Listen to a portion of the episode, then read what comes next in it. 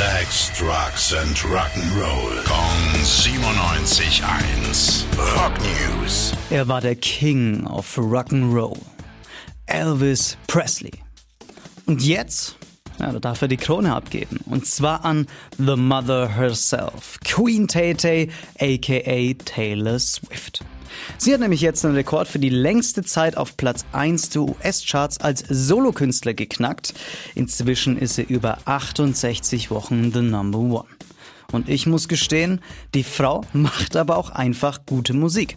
Auch wenn es kein Rock ist. Deswegen gibt's jetzt an der Stelle von mir Glückwünsche, gut gemacht, Tay und auch weiterhin viel Erfolg. Rock News: Sex, Drugs and Rock'n'Roll. Kong 97.1. Frankens Classic Rocksender.